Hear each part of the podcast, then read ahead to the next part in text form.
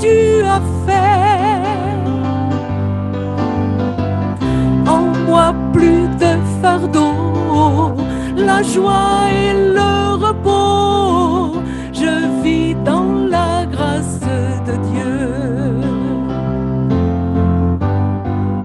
Une nouvelle création, plus sous la condamnation, je vis dans la grâce Dieu. Mon cœur est débordant, mon amour grandissant, je vis dans la grâce de Dieu. Je veux te louer, Seigneur, je veux te louer, Seigneur, je veux chanter tout ce que tu as fait. Moi plus de fardeau, la joie et le repos, je vis dans la grâce de Dieu.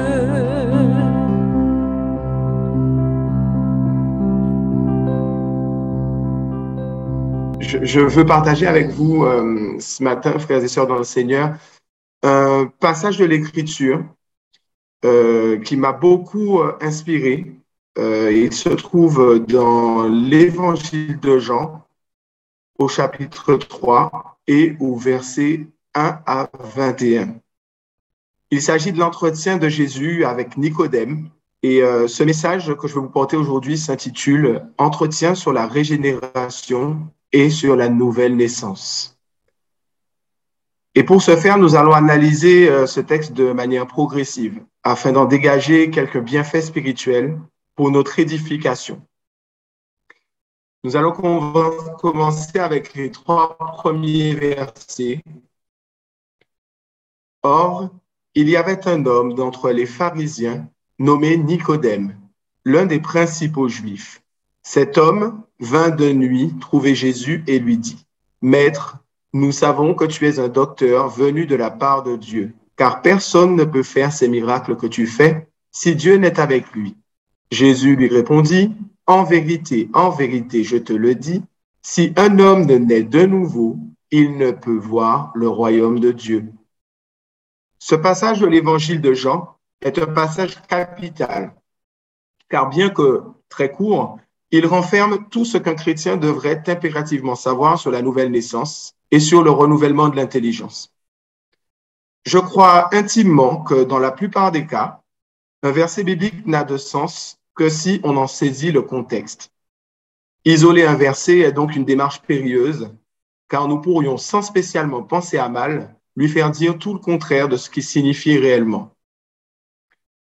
Dans le souci donc de rester fidèle aux Écritures et de ne pas s'écarter du sens de ce passage, il paraît tout d'abord nécessaire de savoir qui était Nicodème. Cet homme faisait partie des Juifs les plus influents et respectés de son époque. Nicodème est un pharisien, et ceux-ci se distinguaient tout particulièrement par leur stricte interprétation et observance de la loi, et par le fait qu'ils accordaient autant d'importance à la loi écrite qu'à celle liée aux traditions orales juives. De surcroît, Nicodème fait partie du Sanhédrin, qui était à la fois l'assemblée législative traditionnelle du peuple juif et le tribunal suprême qui siège à Jérusalem. Ce conseil était constitué de plusieurs sages répartis entre docteurs de la loi et entre pharisiens. Il est intéressant de situer le cadre spatio-temporel de ce récit. Cela se passait sans doute à Jérusalem à la période de la fête de la Pâque. Nous avons une indication dans Jean chapitre 2, verset 23, que je vous inviterai à lire ultérieurement. Et à cette époque, Israël, bien que sous occupation romaine, restait particulièrement attaché aux lois et aux coutumes juives. Cela explique, entre autres, pourquoi Nicodème, l'un des principaux juifs, vient voir Jésus de nuit. On peut de ce fait facilement imaginer qu'il agit de la sorte de peur d'être vu ou d'être surpris. Dans le verset 2, toujours de Jean 3, nous voyons que Nicodème, sur la base des miracles et des prodiges que Jésus de Jésus, reconnaît que Dieu est avec lui et il le place au rang de prophète. Même si ce dernier demeure attaché à la stricte interprétation de la loi, il n'en demeure pas moins intrigué par ce personnage qu'est Jésus-Christ et notamment par les fruits qu'il produit. Il ne fait pas exactement comme ses semblables qui accusèrent directement Jésus de délivrer par la puissance de Belzébul. Jésus qui leur répondra d'ailleurs dans Matthieu 12, verset 28, Mais si c'est par l'Esprit de Dieu que je chasse les démons, le royaume de Dieu est donc venu vers vous. Cependant, Nicodème n'a qu'une vision partielle et charnelle des choses, n'ayant pas reçu la révélation de la personne de Jésus. Jésus lui répondra toujours dans Jean chapitre 3 au verset 3, en disant ceci. En vérité, en vérité, je te dis que si un homme ne naît de nouveau, il ne peut voir le royaume de Dieu. Le fait que Nicodème soit venu trouver Jésus de nuit prouve que son cœur est enclin à croire et à reconnaître l'action de Dieu en Jésus. Seulement, il reste attaché à la loi et aux traditions juives, ce qui le place dans un véritable conflit interne. À cet instant, Nicodème vient voir Jésus afin d'obtenir des réponses à ses interrogations, car il ne sait quoi penser de ce personnage ô combien atypique. Jésus lui fait donc comprendre par là même qu'il ne peut trouver les réelles réponses à ses questionnements et connaître le mystère du royaume de Dieu et donc de la personne même du Christ s'il ne passe pas par cette nouvelle naissance. Jésus nous enseigne dans son sermon sur la montagne en Matthieu 5, verset 2, Heureux les pauvres en esprit, car le royaume des dieux, cieux est à eux. Excusez-moi. Jésus désigne ici ceux qui ne se distinguent pas par leur sagesse toute humaine et qui ne la prennent pas pour appui. La compréhension même de ce qu'est la nouvelle naissance nécessite une véritable révélation et ne peut être appréhendée par un raisonnement purement intellectuel. La parole nous exhorte d'ailleurs en ce sens en Marc 10, verset 15, Quiconque n'accueillera pas le royaume de Dieu comme un enfant n'y entrera jamais. Vous savez, j'observe souvent nos fils, et lorsque leur maman ou moi-même leur promettons une récompense, par exemple, ils y croient dur comme fer. Et ce, peu importe ce que quiconque pourrait leur dire pour les en dissuader. Ils ont la certitude que nous tiendrons parole, et cela leur suffit amplement. Ils savent également qu'ils dépendent de nous et ont la certitude que nous ne ferions jamais rien pour leur faire du tort, mais qu'au contraire, nous serons toujours là pour les protéger et les épauler. Ils ont une confiance innocente, sans duplicité et sans faux semblant, qui ne doutent pas et ne soupçonnent pas le mal. Dieu veut que nous soyons comme eux. Jésus lui-même dira en s'adressant directement au Père, en Luc 10, verset 21, Je te célèbre, Père, Seigneur du ciel et de la terre, parce que tu as caché ces choses aux sages et aux gens intelligents, et que tu les as révélées aux tout petits. Oui, Père, parce que tel a été ton bon plaisir. Enfin, Paul nous dira à ce sujet dans 1 Corinthiens chapitre 1, versets 26 à 31, Considérez, frères, que parmi vous qui avez été appelés, il n'y a pas beaucoup de sages selon la chair, ni beaucoup de puissants, ni beaucoup de nobles mais Dieu a choisi les choses folles du monde pour confondre les sages. Et Dieu a choisi les choses faibles du monde pour confondre les fortes. Et Dieu a choisi les choses viles du monde et les plus méprisées, même celles qui ne sont point, pour anéantir celles qui sont, afin que nulle chair ne se glorifie devant lui. Or, c'est par lui que vous êtes en Jésus-Christ, qui nous a été fait de la part de Dieu sagesse, justice, sanctification et rédemption, afin que, comme il est écrit, celui qui se glorifie se glorifie dans le Seigneur. Je ne suis pas en train de dire qu'il est mauvais pour un chrétien d'être instruit ou intellectuel, car nous sommes créés à l'image de Dieu, et comme nous dit la parole en 1 Corinthiens 1, verset 5, vous avez été enrichis en lui de toute manière, en toute parole et en toute connaissance.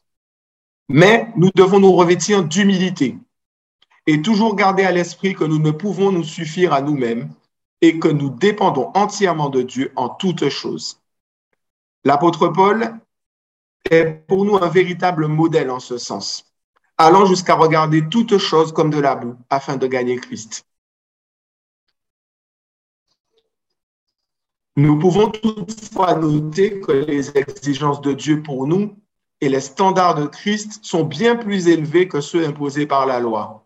Nous le voyons dans Matthieu 5, verset 20. Car je vous dis que si votre justice ne surpasse celle des scribes et des pharisiens, vous n'entrerez point dans le royaume des cieux. Le contexte de ce verset est clair. Il concerne le rapport de Jésus à la loi des prophètes. Jésus est venu sur terre afin d'accomplir la loi par un geste parfait et ainsi de délivrer le peuple de la culpabilité produite par celle-ci, ou plutôt euh, par les efforts vains humains de la suivre. Mais Jésus voit plus loin que cela. Il place les exigences du royaume au-delà des traditions et de la loi de sorte qu'aucun homme ne se glorifie par ses propres œuvres, mais qu'il place sa confiance entière en Dieu et en lui seul, et qu'ainsi seulement il porte du bon fruit. Il dénoncera par ailleurs l'hypocrisie des docteurs de la loi qui tentent vainement d'accomplir parfaitement la loi et les traditions judaïques, mais qui n'ont pas une condition de cœur agréable aux yeux de Dieu. Accomplir les standards du royaume n'est réellement possible que si l'on marche par l'Esprit. Le Seigneur Jésus dira dans Jean 16, versets 7 à 13, juste avant de se retirer pour prier dans le jardin de Gethsemane, Toutefois, je vous dis la vérité, il vous est avantageux que je m'en aille, car si je ne m'en vais, le consolateur ne viendra point à vous. Et si je m'en vais, je vous l'enverrai. Et quand il sera venu, il convaincra le monde de péché, de justice et de jugement. De péché parce qu'il ne croit point en moi, de justice parce que je m'en vais à mon Père et que vous ne me verrez plus, de jugement parce que le prince de ce monde est déjà jugé. J'ai encore plusieurs choses à vous dire, mais elles sont encore au-dessus de votre portée. Mais quand celui-là, l'Esprit de vérité, sera venu, il vous conduira dans toute la vérité, car il ne parlera point par lui-même, mais il dira tout ce qu'il aura entendu et vous annoncera les choses à venir. Le Saint-Esprit a donc été envoyé pour annoncer, pour nous conduire pour nous convaincre, un atout de taille lorsque l'on sait combien étroite est la porte et resserrer la voie qui mène à la vie et qu'il y en a peu qui la trouvent. Mais le Saint-Esprit de Dieu ne se reçoit que par la foi, car c'est en la foi que réside la promesse et non en l'accomplissement strict de la loi. Jésus met donc l'accent davantage sur la condition de cœur, ce que l'apôtre Paul ne manquera pas d'expliquer longuement en Galates 3 et 4 en particulier je vous laisse le soin d'approfondir cette lecture euh, en méditation de votre côté. Un passage de la lettre aux Hébreux explicite très bien cela au chapitre 10, versets 15 à 17.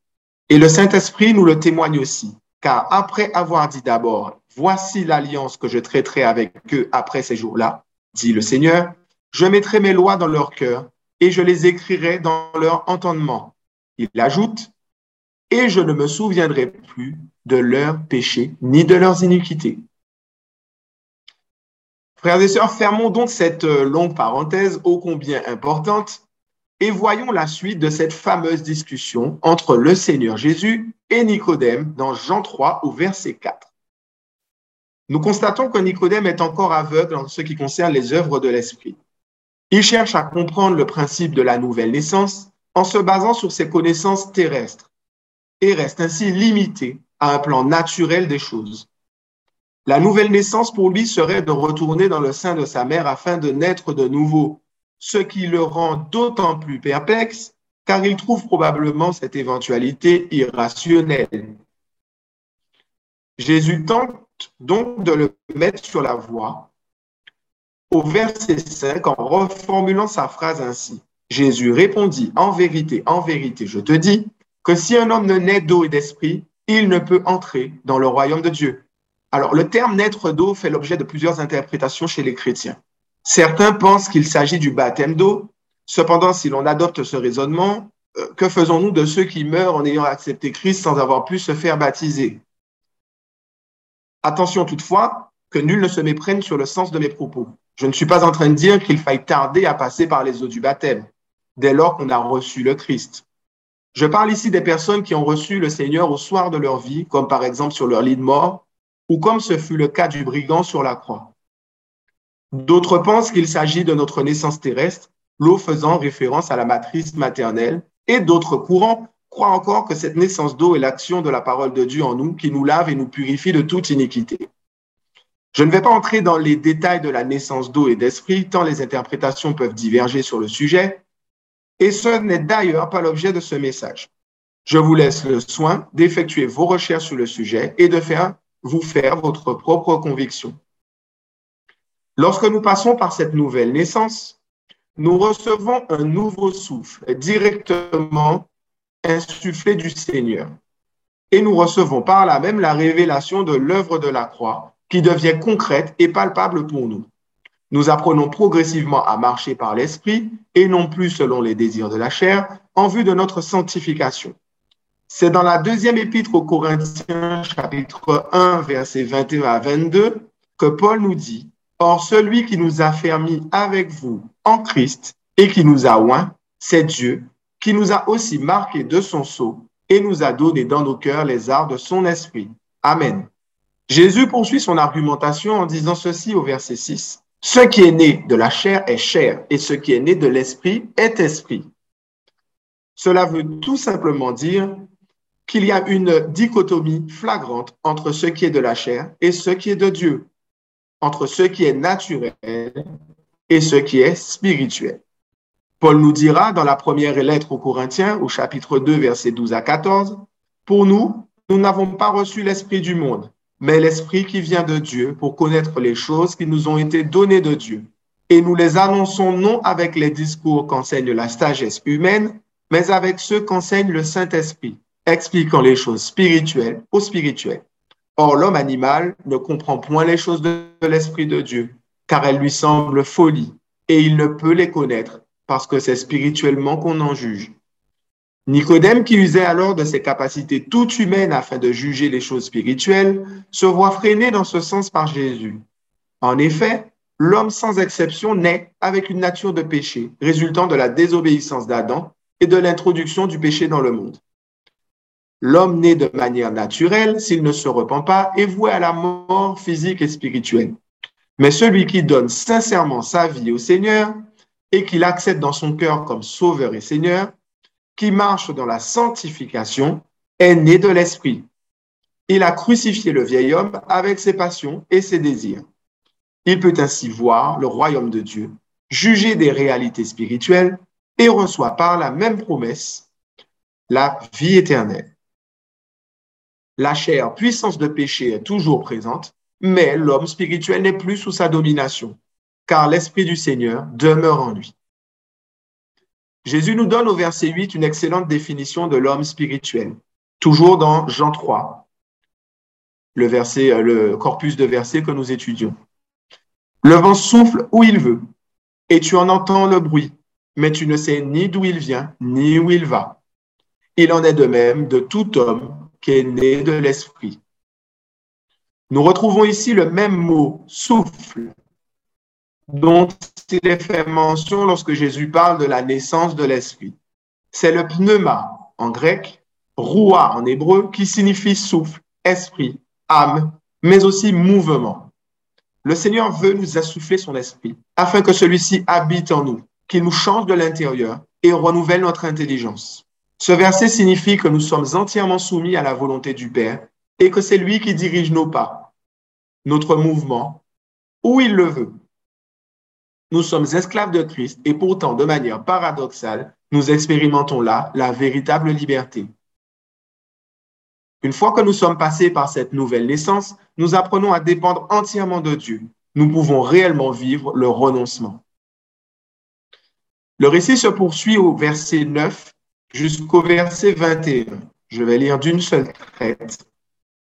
Nicodème reprit la parole et lui dit, Comment cela peut-il se faire? Jésus lui répondit, Tu es l'enseignant d'Israël et tu ne sais pas cela. En vérité, en vérité, je te le dis, nous disons ce que nous savons et nous rendons témoignage de ce que nous avons vu.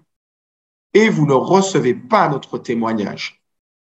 Si vous ne croyez pas quand je vous parle des réalités terrestres, comment croirez-vous si je vous parle des réalités célestes Personne n'est monté au ciel, sinon celui qui est descendu du ciel, le Fils de l'homme qui est dans le ciel. Et tout comme Moïse a élevé le serpent dans le désert, il faut aussi que le Fils de l'homme soit élevé, afin que quiconque croit en lui ne, périsse pas, mais qu'il ait la vie éternelle. En effet, Dieu a tant aimé le monde qu'il a donné son Fils unique, afin que quiconque croit en lui ne périsse pas, mais qu'il ait la vie éternelle. Dieu, en effet, n'a pas envoyé son Fils dans le monde pour juger le monde, mais pour que le monde soit sauvé par lui. Celui qui croit en lui n'est pas jugé, mais celui qui ne croit pas est déjà jugé parce qu'il n'a pas cru au nom du Fils unique de Dieu. Et voici quel est ce jugement.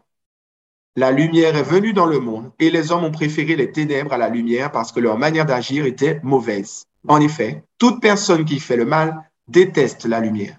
Et elle ne vient pas à la lumière pour éviter que ses actes soient dévoilés. Mais celui qui agit conformément à la vérité vient à la lumière afin qu'il soit évident que ce qu'il a fait, il l'a fait en Dieu.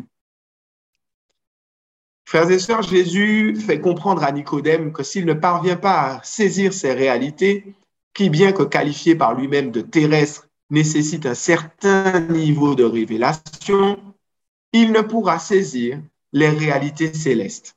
Ce verset n'est pas sans rappeler Jean 16 au verset 12 que nous avons lu ensemble tout à l'heure, où Jésus dit à ses disciples, J'ai encore plusieurs choses à vous dire, mais elles sont encore au-dessus de votre portée. Jésus entre ensuite dans le prophétique en évoquant sa future crucifixion et la victoire qu'il remportera à la croix pour le rachat et le salut de l'humanité entière. L'image du serpent élevé par Moïse dans le désert est une image forte qui représente Jésus, devenu l'addiction et le salut. Il explique enfin à Nicodème que c'est à cause de la duplicité et de l'hypocrisie que les hommes refusent de le reconnaître. Nicodème s'était lui-même secrètement approché du Christ, de nuit, de peur d'être vu et jugé par ses pairs. Christ sait que Nicodème ne vient pas à lui avec un esprit de dispute, comme la plupart des pharisiens, mais il est véritablement en quête de réponse.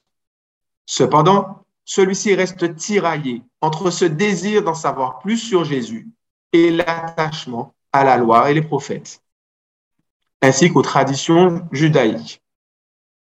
Jésus lui parle de lumière alors qu'il est venu de nuit, et c'est déjà l'amener à comprendre que Christ est la véritable lumière, qui en venant dans le monde éclaire tout homme. Christ va notamment insister sur le fait que pour le recevoir pleinement, il faut accepter de sortir des ténèbres, du mensonge et de la dissimulation. Pour naître de nouveau et être sauvé, il est nécessaire de recevoir l'amour de la vérité. Il nous montre aussi par là même que ce n'est pas par la maîtrise et par l'application stricte de la loi que nous pouvons accéder au salut. Celui-ci s'obtient par la grâce au moyen de la foi. Nous pouvons connaître notre Bible par cœur et essayer de l'appliquer avec euh, des moyens terrestres. Nous n'arriverons jamais à l'appliquer parfaitement. Connaître la loi est important, mais nous devons toujours garder à l'esprit que Christ a accompli parfaitement la loi et que si nous sommes nés de l'esprit, nous accomplirons naturellement et parfaitement la loi par la foi en Jésus-Christ. Voilà. J'espère que vous avez été bénis par ce message et qu'il vous a encouragé. Et si vous le voulez, bien, nous allons prier ensemble. Seigneur Jésus, nous te remercions. Merci parce que ta parole aujourd'hui a été portée. Merci parce que nous la recevons.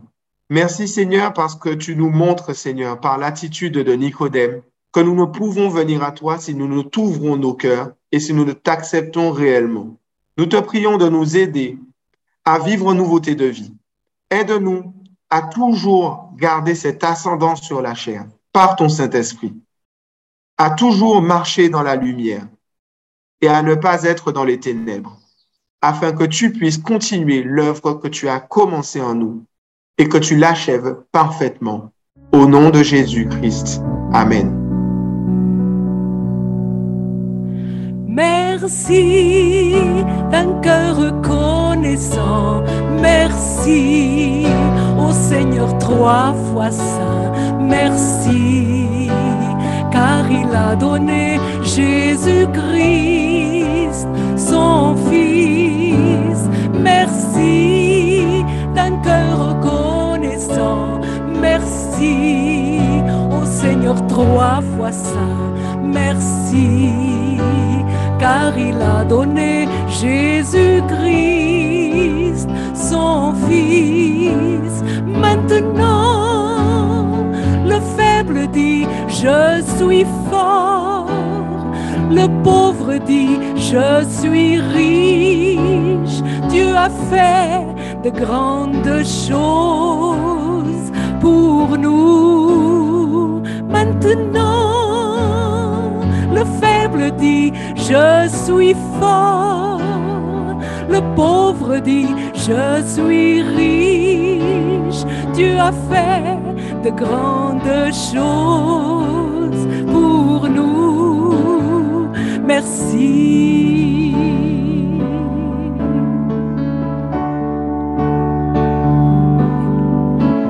Merci d'un cœur reconnaissant. Merci Trois fois saint. Merci car il a donné Jésus-Christ, son Fils. Merci d'un cœur reconnaissant. Merci au Seigneur trois fois saint. Merci car il a donné Jésus-Christ, son Fils. Maintenant,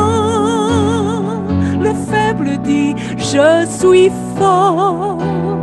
Le pauvre dit, je suis riche. Dieu a fait de grandes choses pour nous. Maintenant, le faible dit, je suis fort.